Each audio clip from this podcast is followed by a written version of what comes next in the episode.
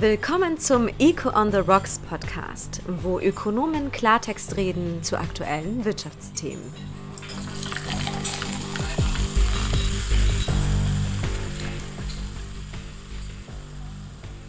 Guten Abend, Veronika. Wie geht es dir? Hallo Michael, danke schön, super.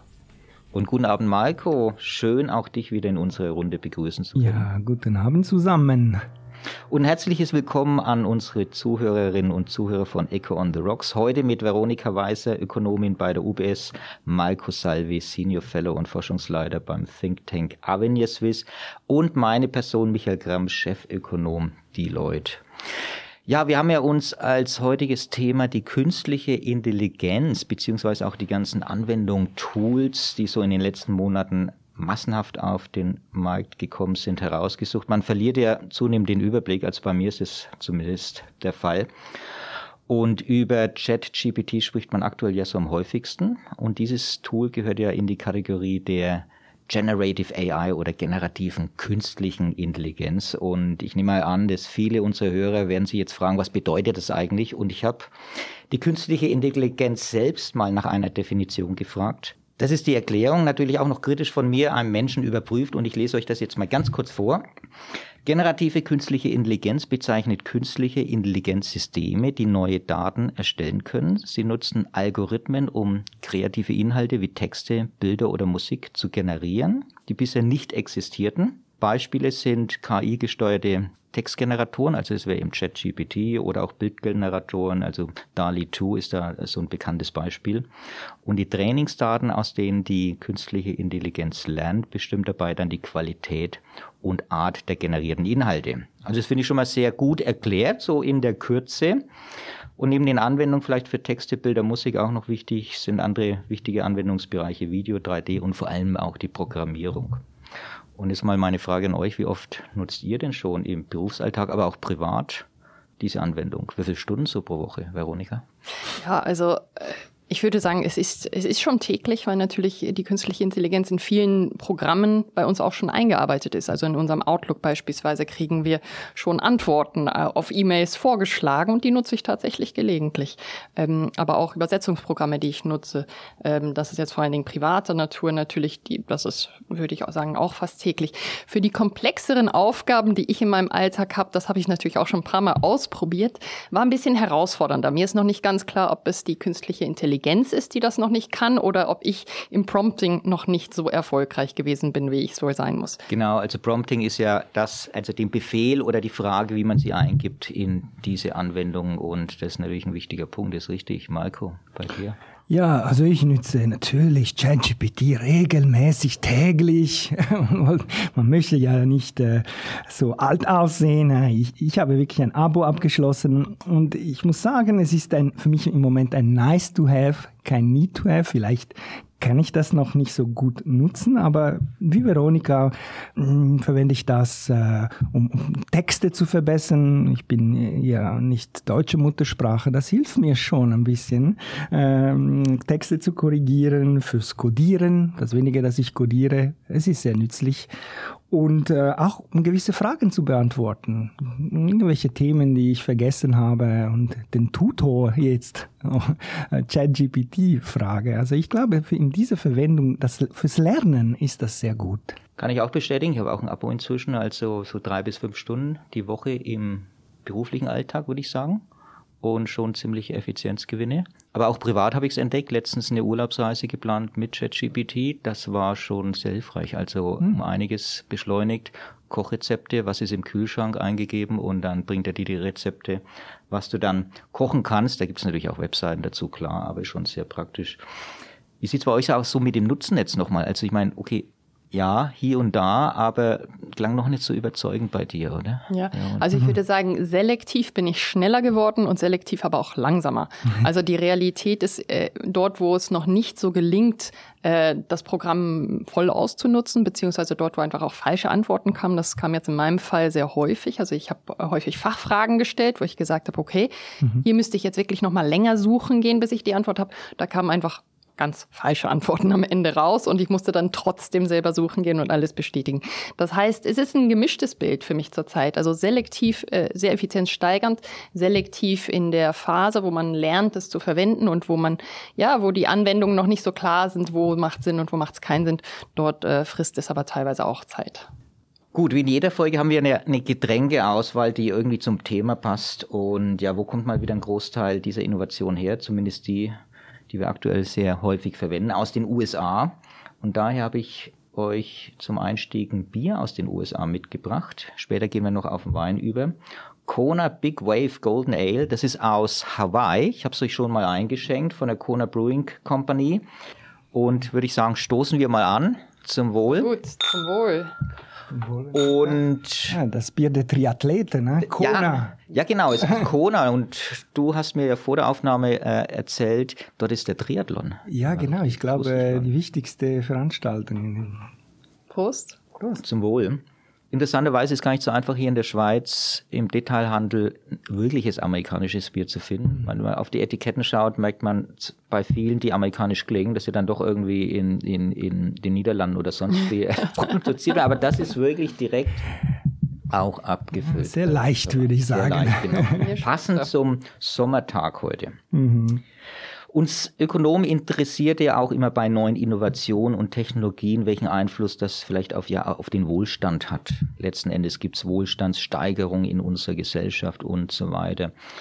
Was glaubt ihr, wie beeinflusst künstliche Intelligenz unseren Wohlstand? Ja, also im ersten Schritt sehe ich da riesige Chancen für Kostensenkungen. Also einfach dort, wo ich schon mal schneller bin, dort, wo du es einsetzt. Je mehr wir lernen, diese Technologien einzusetzen, je schneller werden wir, je günstiger werden Dienstleistungen, Produkte. Ähm, und ja, das, das dürfte uns als Gesellschaft wirklich auch wohlhabender machen. Ich meine, allgemein der technische Fortschritt ist die Grundlage oder eine der wichtigsten Grundlagen für die Wohlstandsmehrung in unserer Volkswirtschaft. Also wenn man schaut, was ist der, der Beitrag der multifaktorielle Produktivität. Was ist das? Das ist die Produktivität, die entsteht indem man die Zitrone besser presst, also die gegebene Inputs besser nutzt. das ist, ein Teil davon ist der technische Fortschritt, nicht nur, aber der Anteil dieses, äh, also der Beitrag zum Wachstum, das ist fast die Hälfte. Also die Hälfte unsere, unseres Wachstums kommt von äh, einer erhöhten äh, Produktivität im Zusammenhang mit dem technischen Fortschritt. Und da muss man aber sagen, dass gleichzeitig diese Produktivitätssteigerung gerade bei dieser Form oder diesen Formen der künstlichen Intelligenz wahrscheinlich sehr ungleich stattfinden werden. In einigen Bereichen wird das rasant schon ähm, Jobs übernehmen, die ja, die man gar nicht mehr jetzt zu bezahlen braucht. Das wird einige sehr wohlhabend machen. Andere werden wiederum Wohlstandsverluste erleiden. Und ähm, an manchen Orten wird sehr viel kommen, aber es wird langsamer gehen. Also ich glaube, dort gibt es kein homogenes Bild, sondern sehr, sehr heterogen, sowohl in der Geschwindigkeit als auch im Impact. Und das wird sehr spannend zu beobachten sein. Ja, und da sind wir natürlich schnell bei dieser Verteilungsproblematik. Ne? Also gut, es geht sehr viel um Effizienzgewinne. Kostensenkung bei Produktion von Gütern und Dienstleistung. Und ich glaube auch, es wird sehr davon abhängen, oder ist eigentlich schon absehbar, wie die Menschen die Technologie wirklich einsetzen. Und ich vergleiche das immer gern mit YouTube, als es YouTube gab. Also du kannst YouTube rein als Unterhaltungsmedium mhm. ansehen, wo du sicherlich eine gute Zeit haben kannst, aber was dir vielleicht selber persönlich nicht so jetzt eine Weiterbildung oder so bringt. Aber du kannst auch YouTube super einsetzen, um neue Sachen zu lernen, etc. Und da ist dann schon wieder die Frage, wie geht man mit der Problematik um und müssen die Vorteile, die wir jetzt dann durch Effizienzgewinne haben, durch den Einsatz von künstlicher Intelligenz, muss es dann fairer in der Gesellschaft verteilt werden, um vielleicht soziale Ungleichheiten nicht zu verstärken? Wie seht ihr das? Ja, naja, wir haben ja heute schon ein System, zumindest in der Schweiz, das ist nicht für jedes Land der Fall, der eigentlich ein System, was vorgesehen ist für solche Situationen. Man, man darf und soll disruptive Technologien einführen. Sie sollen die Märkte auch durcheinander wühlen dürfen, aber wir haben ein soziales Sicherungsnetz und das ist, glaube ich, ausschlaggebend und ganz, ganz wichtig. das ist für die kurzfristige Sicht. Mittelfristig muss man natürlich schon die Frage stellen, wenn jetzt gewisse Gruppen ähm, massive zusätzliche Gewinne erwirtschaften durch diese Technologien, dann muss sehr genau drauf geschaut werden. Gibt es da Wettbewerbsprobleme, beispielsweise Monopolstellungen, äh, wo es dann durchaus berechtigt ist, dass der Staat auch eingreift zum Wohle der Gesellschaft insgesamt. Also ich glaube, in einem ersten Schritt, wir haben schon mal ein, ein ganz gutes System der, der Sicherung, der sozialen Sicherung, aber die Frage der Besteuerung, die Frage der Gesetzgebung, ähm, die Frage, wie, wie, wie stellt man eigentlich eine gute Regulierung auf, die ist noch gar nicht beantwortet. Und ich glaube, da mhm. werden äh, noch sehr, sehr wichtige Themen auf uns zukommen. Sicher, das ist, wenn wir die Seite der Arbeit anschauen. Aber wir sind auch alle Konsumenten und konsumieren alle diese Dienstleistungen unter anderem. Und die werden dann günstiger. Das ist der Produktivitätsfortschritt. Und das wird breit verteilt. Also äh, ich sage nicht, dass es keine Anpassungsschwierigkeiten geben wird. Das wäre, das wäre wirklich naiv äh, auf, der, auf der Arbeitsseite. Aber das kommt mit, ein, mit gewaltigen Fortschritten und, auch günstigen Dienstleistungen für die Konsumentinnen und Konsumenten. Ich glaube, vor allen Dingen dort wird es herausfordernd, wo wir externe Effekte haben. Also wo es sehr große Gewinne gibt, die aber mit, mit Effekten auf die Gesellschaft, negativen Effekten vor allen Dingen auf bestimmte Gruppen auftreten, ähm, die müssen internalisiert werden. Also ich, ich nehme jetzt ein Beispiel, wo das typisch nicht stattgefunden hat. Die sozialen Medien, wir wissen inzwischen, dass die sehr schwerwiegende Auswirkungen haben, also die Algorithmen ähm, auf, auf Demokratien, also auf das äh, auf die Tatsache, dass man Fake News schneller verbreitet als echte Nachrichten, auf die Gesundheit von jungen Frauen und so weiter. Und diese negativen externen Effekte, hätte man die verinternalisiert über Gesetzgebung, dann wären die Profite wahrscheinlich nicht so hoch ausgefallen, aber für die Gesellschaft wäre es das Richtige gewesen. Und ich glaube, das wäre eigentlich die Ambition bei einer Gesetzgebung zu erkennen, wo gibt es hier negative externe Effekte und wie kann man die über eine gesunde Gesetzgebung ähm, regeln, internalisieren, ohne aber den technischen Fortschritt zu behindern oder allzu stark zu verlangsamen. Frage, Frage natürlich, inwieweit es dann wirklich möglich ist. Ich glaube, die Gefahr, dass sich Monopole herauskristallisieren, oder haben wir ja teilweise schon, äh, ist sicherlich äh, gegeben. Viele reden jetzt schon wieder davon äh, Maschinensteuer. Also Maschinensteuer kennen wir seit Jahrzehnten mhm. das Thema. Das kommt jetzt natürlich bei den Anwendungen auch. Ist, ist das eine Möglichkeit? Ach, es ist äh, immer die Frage, ja, wo endet die Maschine? Kann ich, kann ich wirklich einen Roboter, finde ich den einfach und besteuere dann den Roboter? Das sind sehr, sind Technologien, die sehr diffus eingesetzt werden. Oder? Ähm, ich denke, unser Steuersystem bleibt äh, effizient auch, wenn, sagen wir, der Anteil vom Kapital an der Wertschöpfung zunimmt. Oder das wäre, was wir sehen müssten, wenn diese, wenn diese Effekte äh, auf die Arbeit zum Beispiel stattfinden. Ich glaube, wir sind gar nicht so weit. Also gerade in der Schweiz haben wir eine extrem konstante Aufteilung der Wertschöpfung in Arbeit und Kapital. Also mag sein, dass dies in 50 Jahren äh, anders sein wird, aber im Moment würde ich gar nichts überstürzen. Lass uns doch kurz mal auf die Anwendung dieser generativen künstlichen Intelligenz, also dieser letzten äh, Welle an Tools kommen. Was glaubt ihr denn, was sind so die Unternehmensbereiche, also im äh, Unternehmenssektor, die wahrscheinlich am stärksten davon betroffen werden, also nach Funktionen? Sind ja schon die, wo viel mit Texten gearbeitet wird. Also ich denke da sofort an Marketing natürlich, so als, als eine der Funktionen. Was glaubt ihr noch? Was sind noch so andere Bereiche? Also ich sehe ein, ein, ganz kritisches Element und zwar ich sehe, ich glaube, dass dort, wo die Risiken gering sind, also wenn etwas schief läuft, wenn die Qualität nicht gut ist, wenn dort das Risiko nicht groß ist, dort wird man schnell und, und groß im großen Stil diese Technologien einführen können. Aber ich sag mal, bei einem Chirurgen, also wir haben jetzt schon Maschinen, die operieren auch, aber ich glaube, der Chirurg, der wird sehr, sehr lange daneben stehen müssen und gewisse Teile vielleicht auch noch machen müssen, einfach weil die Gefahren, die Risiken eines Fehlers viel zu groß sind. Und das ist, das ist für mich ganz ausschlaggebend. Bei Texten wird es wahrscheinlich auch sehr lange so sein, dass immer noch ein Mensch drüber lesen muss, bevor die rausgehen, außer dort, wo es eben nicht wichtig ist. Ähm, Fake News typischerweise, ob es jetzt Fake auf die eine oder andere Art ist, ist dann nicht so wichtig oder schlimm. Aber aber dort, wo ein Text am Ende des Tages immer noch richtig sein wird, da wird ein Editor immer noch äh, dastehen. Die Arbeit des Editors wird gewissermaßen einfach effizienter. Sein. Genau, also das glaube ich auch. Also es geht schneller im Endeffekt, wo ich vorher vielleicht vier Stunden für einen Social Media Post verwendet habe, habe ich den jetzt nach 30 Minuten, aber zum Schluss braucht es immer noch jemand, der drüber schaut. Genau, ich glaube, diese Kontrollfunktion der menschlichen Arbeit wird wichtiger. Man kann auch sagen, das ist eine Managementfunktion. Wir werden alle ein bisschen zu Chefs und unsere... Noch mehr Manager. Ja, mehr Manager. Das ist eine Kategorie, die wächst, wächst in der Schweiz beispielsweise sehr schnell. Okay. Äh, ja, aber durchaus. Also wir sehen das auch im, im Underwriting, im, im Versicherungswesen, dass viele Jobs, die eigentlich von den Junior Underwriters gemacht wurden, die können in Zukunft sicherlich, also im ersten Schritt wirklich durch künstliche Intelligenz ersetzt werden. Und man braucht aber die Seniors, die mit viel Erfahrung einschätzen können, ist das Ergebnis richtig, ist das plausibel. Jetzt ist aber die Frage, wenn auf Dauer keine Juniors eingestellt werden und irgendwann gehen die Seniors in Rente, dann hat man natürlich ein Problem. Also diese Herausforderungen, äh, dass man, dass Erfahrung eigentlich jetzt noch an Wert gewonnen hat, aber die Jungen auch diese Erfahrungen sammeln müssen, ähm, das finde eine ganz spannende Fragestellung auch im im, im Karriereverlauf von Menschen in der Zukunft sein. Das ist genau, genau der Punkt. Also das heißt, wo jetzt wir sind erfahren genug, um so eine Funktion übernehmen zu können, aber wie bekomme ich den Nachwuchs, der das natürlich erstmal lernen muss. Und wenn er es gar nicht erst erlernt, weil er es an die Software abgibt, dann haben wir in 10 bis 20 Jahren das Problem. Absolut. Mhm. Ja. Lass uns doch zum zweiten Getränk kommen. Veronika, du hast den Wein mitgebracht. Marco schenkt ihn ein. Und er ist aus Italien. Und ich kann schon erahnen, warum du Italien in Bezug zu diesem Thema gewählt hast.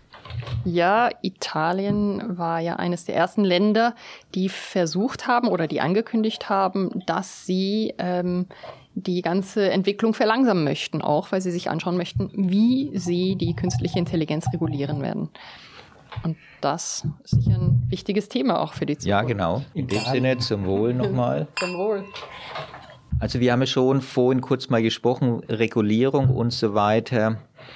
Ja, man muss wahrscheinlich irgendwie gesetzlichen Rahmen schon finden, aber Verbote gehören jetzt sicherlich nicht dazu. Italien hat es ja auch wieder zurückgezogen. Ich glaube, es ist inzwischen auch wieder möglich. Das ist möglich, es war nur ein paar Tage nicht möglich aus Datenschutzgründen, bla bla bla. Aber das ist schnell gegangen. Italien kann auch ohne ChatGPT leben. Also ich würde sagen, zu deiner Aussage Verbote nicht. Ähm, ich glaube, in gewissen Bereichen wird es auf jeden Fall Gebote brauchen, sofern die Firmen, die jetzt die neuen Technologien rausstellen oder auf den Markt bringen, da nicht selbst schon sehr stark sich äh, zensieren, sage ich jetzt mal, oder diese Verbote umsetzen, bevor sie notwendig werden. Ähm, aber gewisse Verbote wird es sicherlich geben, weil es einfach doch sehr viel Chancen gibt, äh, diese Technologien zu missbrauchen. Ähm, für Terrorismus, für Fake News und so weiter. Und ich glaube, das ist, äh, also Verbote zu verneinen, wäre, glaube ich, falsch an dieser Stelle. Dass man sehr selektiv sein muss, das, da stimme ich dem schon zu. Ja, es ist, es ist wirklich schwierig zu sagen. Ich bin auch da kein Spezialist. Ich meine, viele bestehen darauf, dass KI die Menschheit letztlich ausrotten wird. Es gibt diese Szenarien. Die, die Optimisten sagen, nein, wir werden leben wie die äh, äh, am Rande der Gesellschaft, der Gesellschaft der Roboter und der KI. Wir, wir werden dann geduldet, so, so wie Sammel und Jäger heute in, in, in, in gelegenen Gegenden. Also ich, ich weiß es nicht. Ich glaube, es ist aber auch wirklich wirklich viel zu früh, um, um, um da große Schlussfolgerungen zu machen. Es ist um, typisch von unserer Gesellschaft, zuerst wird Angst gemacht. Ne? Also ich, ich sehe, ich kann mir nicht vorstellen, dass das so ein großes Risiko haben. Man kann sich auch fragen, wieso gewisse Leute darauf pochen, dass es so riskant ist. Das ist vielleicht auch ein bisschen Eigennutz dabei. Lass uns mal auf die Auswirkungen des Einsatzes von künstlicher Intelligenz auf den Arbeitsmarkt nochmal detaillierter eingehen. Es gibt ja jetzt erste Versuche, das zu quantifizieren. Also Goldman Sachs hat eine Studie für die USA veröffentlicht und dann auch hochgerechnet global. Und es war entsprechend in den Medien. Und äh, die besagt, dass zwei Drittel der aktuellen Arbeitsplätze einem gewissen Grad an KI-Automatisierung unterliegen können. Und von denen könnte ruhig bis zu einem Viertel der aktuellen Arbeit kann ersetzt werden und weltweit hochgerechnet 300 Millionen. Das ist natürlich eine massive äh, Zahl Vollzeitarbeitsplätze und es sind dann vor allem die administrativen oder auch juristische Berufe oder auch die Journalisten, die besonders gefährdet sind, weniger die Baugewerbe, Ärzte und so weiter, wie vorhin schon erwähnt. Die hohe Zahl, die wurde ja von den Medien sehr alarmistisch verbreitet, aber jetzt kommt eben das Wichtige bei der Prognose und nur wenn man dann den Detail im Bericht liest, kommt es nämlich raus. So Obwohl immer. die Auswirkungen von KI auf Arbeitsmärkten erheblich sind, oder sein könnten, schon mal konjunktiv, sind die meisten Jobs und Industrien nur teilweise automatisierbar. Und das ist nämlich der wichtige Punkt. Und daher wird eigentlich erwartet, dass bestehende Jobs eher ergänzt als ersetzt werden. Und ich glaube, das fasst das ganz gut zusammen. Also bestehende Jobs werden eher ergänzt. Aber das bedeutet dann wiederum für uns, okay, unsere Jobs werden nicht durch KI ersetzt, aber wir könnten ersetzt werden durch Personen, die eben KI einsetzen und gut beherrschen letzten Endes. Und dann hängt es schon wieder stark vom eigenen von jedem äh, selbst ab, sich entsprechend darauf vorzubereiten und zu lernen, mit diesen Anwendungen umzugehen, oder? Absolut. Also mein Prompting muss sich noch verbessern. ja, dann, genau. Ich glaube schon, dass diese Technologien uns wieder aufzeigen, wie wichtig die Fähigkeit der Anpassung ist. Also sich an Technologien anzupassen, die Bereitschaft offen zu sein, äh, sich auf was Neues einzulassen. Ähm, das sind die Fähigkeiten, die wir immer, immer wieder an den Tag legen werden müssen. Und ähm, ich glaube, das ist aber auch, was wir schon seit längerem versuchen, in den Schulen immerhin äh, zu ja, eigentlich umzusetzen, zu sagen, die, diese Vorstellung, man erlernt einen Beruf und hat den das ganze Leben, äh, ich meine, die ist eigentlich schon in meiner Generation jetzt vorbei. Also das, das tun die wenigsten noch. Ähm, ich würde sagen, vielleicht war sie teilweise schon der Generation mein, meines Vaters sogar. Er hat auch mehrfach den Beruf gewechselt. Äh, aber das wird noch viel häufiger werden. Und die, diese Anpassung, das sehe ich aber als was Angenehmes, was Positives. Also ein Leben lang immer nur dasselbe zu machen, ist nicht spannender, als immer wieder was lernen zu dürfen. Aber es erfordert äh, ja diese Anpassung. Ja, gibt es auch viele, die ein bisschen anders drüber denken, die eigentlich ihren Job sehen als okay, ich muss Geld verdienen, um zu leben mhm. und da schon ihre Mühe haben, immer was Neues zu machen, oder? Das ist sicher mühsam. Ich glaube, jede, jede Job, jede Stelle besteht aus einem Portfolio von, von Aufgaben, die wir mit einem Portfolio von Skills lösen. Und dieses Portfolio ändert sich dauernd. Aber dass Jobs dann wirklich verschwinden, das glaube ich nicht wegen KI. Also du meinst Jobs Aufgaben in der Summe? In der Summe. In der Summe, in der Summe genau. Also genau. Einzeljobs, ich glaube, dass wir uns alle einig, dass ja. es da einige geben wird, die verschwinden. Andere ändern sich, aber es entstehen noch neue Jobs, eben Absolut. Prompt Marketing-Unterrichtsspezialist. Äh, mein nächster Lehrer. Ja, aber ich sehe seh schon eine Gefahr und da möchte ich euch eine zweite Studie nicht vorenthalten, das ist von der Harvard Business School, eine Analyse. Das war eine Umfrage, genauer gesagt. Und es zeigt, finde ich, ein klassisches Phänomen bei diesen Themen. Die Umfrage besagt, dass 62 Prozent der Amerikaner, die gefragt wurden, glauben, dass KI in den nächsten 20 Jahren einen großen Einfluss auf die Arbeit haben werden mhm. und auf die Beschäftigten. Aber nur 28 Prozent glauben, dass die Technologie sie persönlich betreffen wird. Das hm. sieht man ja bei ähnlichen Themen in der Vergangenheit immer wieder. Mhm. Also diese klassische Diskrepanz, man verweigert ein bisschen den Blick auf die Realität. Mich würde es ja nicht betreffen oder ach, ich habe nur noch zehn Jahre im Job und so weiter. Mhm. Und dann verpasst man eben die Sachen, sich fortzubilden und neue Sachen zu lernen. Und das finde ich schon gefährlich eigentlich, oder? Aber ich erinnere daran, dass jedes Jahr in der Schweiz ungefähr ein Sechstel aller Stellen verschwindet und es werden ein Sechstel neue gegründet. Oder? Wir haben einen riesen Turnover auf dem ja. Arbeitsmarkt. Also es ist nicht neu. Es ist nicht neu. Und ich muss sagen, auch so schnell ändert sich die Welt nicht. Aber punktuell braucht es sicher auch eine sinnvolle Weiterbildungspolitik, mhm. sinnvolle Wirtschaftspolitik und, und, es werden gewisse Verlierer, es werden sie geben. Ja, die die gab es immer. Ja, also ich glaube, die, äh, die Motivation für uns als Gesellschaft muss es sein, dass wir der Technologie mit, mit mehr Offenheit und Freude begegnen und die, die versuchen mitzunehmen, die vielleicht am Anfang etwas zögerlich sind. Also ich, ich denke, das war mit, ähm, mit den Handys auch nicht anders. Also viele haben am Anfang gesagt, brauche ich nicht, brauche ich nicht, aber irgendwann haben, haben dann viele 80-Jährige auch noch gesagt, ey, nö, das, das probiere ich jetzt auch mal. Und je schneller wir es schaffen, große Gruppen der Gesellschaft mitzunehmen, je, je besser wird es uns insgesamt gehen und je weniger Verlierer gibt es in diesen Technologien. Also da ist für uns eigentlich als Gesellschaft schon die Aufgabe, die du auch angesprochen hast, sicherzustellen, dass wir nicht zu viele Leute ähm, verlieren auf dem Weg. Und natürlich auch wichtige Aufgabe jetzt dann wiederum für die Schulen. Wir hatten es ja vorhin ja. schon mal gemacht. Ähm, aktuell, aber ist noch ein bisschen zu früh, als jetzt schon wieder die Schulen zu kritisieren. Ich sehe es nur so in meinem Umfeld. Äh, grenzenlose Überforderung beim Thema ChatGPT und so weiter aktuell an Schulen. Mhm. Die Schüler nutzen es teilweise heimlich und so weiter, andere nutzen es nicht. Dann gibt es schon wieder, ein, äh, schon wieder kein, kein faires, faires äh, Verhalten. Äh, schwierig, schwierig. Also die Schulen müssen das sicherlich ziemlich schnell mhm. mal überlegen, wie der Unterricht der Zukunft aussieht. Ich bin oft äh, kritisch gegenüber unseren Schulen, aber ich muss sagen, eben das Modell, das wir heute haben, der äh, Lehrperson als Begleiter, Begleiterin der, der Kinder, das ist ein bisschen das Modell ChatGPT. Man kann selber lernen, Frage stellen, also das gute Fragen zu stellen. Das wird okay. eine entscheidende Fähigkeit sein. Aber gelernt wird es dann selbst im, im Einzel, im Selbststudium sozusagen. Also ich bin da nicht so. Also plädierst dafür dann die Lehre durch ChatGPT zu ersetzen? Also das gibt es teilweise schon. Nein, also kein Witz, ja. Äh, Khan Academy ist ja eine mhm. von einem ähm, Philanthropen Online-Akademie äh, und da gibt es, also die entwickeln äh, auf der Basis der künstlichen Intelligenz äh, Lehrer zum Beispiel für Programmierung. Also und, und da hat, ist man also im Gespräch mit seinem KI und programmiert etwas und der Lehrer erklärt einem, was man falsch macht, wo man es besser machen müsste. Also diese Lehrerfunktion, die wird äh, sehr, sehr wahrscheinlich äh, relativ wichtig und bedeutend sein. Und ich glaube, das ist ein Riesenvorteil, weil dann können sich die Lehrer auf viele anderen Themen die heute sehr herausfordernd sind, Verhaltensthemen, ähm, sozialer Zusammenhalt und so weiter, da können, haben sie dann etwas mehr Zeit, wenn dann viele Fachfragen dafür über eine KI gelernt werden können und vielleicht auch besser und in der richtigen Geschwindigkeit für jedes einzelne Kind.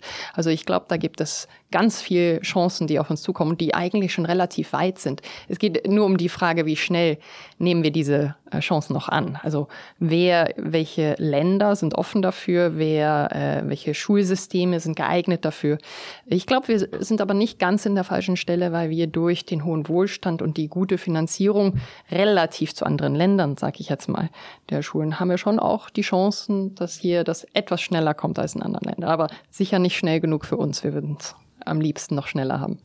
Zum Abschluss noch ganz kurz nur nochmal über die Risiken. Ich weiß, da bräuchten wir eigentlich eine separate Folge nochmal, aber wir wollen es ja nicht ganz aus, äh, ausklammern hier.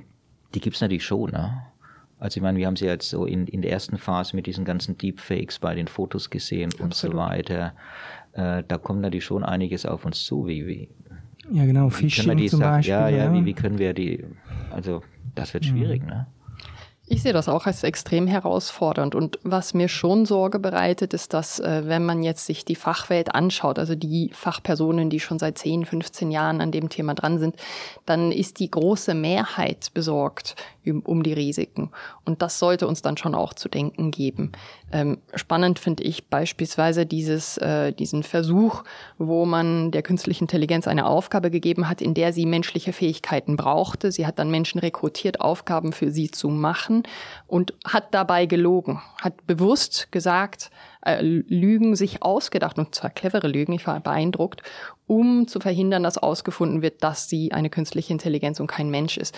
Und das zeigt halt auch auf, dass da Dynamiken sind, die wir noch nicht voll im Griff haben, die wir vielleicht auch noch nicht alles so antizipieren können.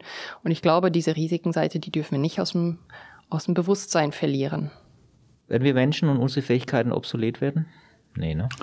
Äh, gewisse Fähigkeiten werden obsolet, aber unsere Bedürfnisse, die sind oft unbegrenzt. Ja, dann entstehen neue Bedürfnisse, die wir dann befriedigen können mit der Arbeit, die wir einsparen mit der KI. Ja, das ist ein bisschen die Geschichte der Menschheit. Also solange wir gewisse Dinge wollen und wir sie haben und wir sie nicht haben, dann denke ich, haben wir noch äh, Arbeit. Also im Saldo doch eher ein positiven Ausblick, oder? Absolut. Thema für dich, Marco. Ja. Bei dir? Ja, völlig einverstanden, positiv. Ja. Ich würde auch sagen, also die KI-Anwendungen, die können einen enormen Wert schaffen. Und ich glaube, wir Menschen müssen dann aber entscheiden, wie wir uns am besten anpassen, um das Potenzial dann entsprechend zu nutzen, aber gleichzeitig eben die negativen Folgen versuchen zu minimieren. Und bei den Bedürfnissen, das war eigentlich fast schon ein schönes Schlusswort, Bedürfnisse nach Wein zum Beispiel. Ich würde sagen, wir zum Abschluss stoßen wir nochmal an, auch Nochmal zum Wohl. Auch an all unsere Zuhörerinnen und Zuhörer. Vielen Dank fürs Zuhören, dass Sie dabei waren und bis zum nächsten Mal.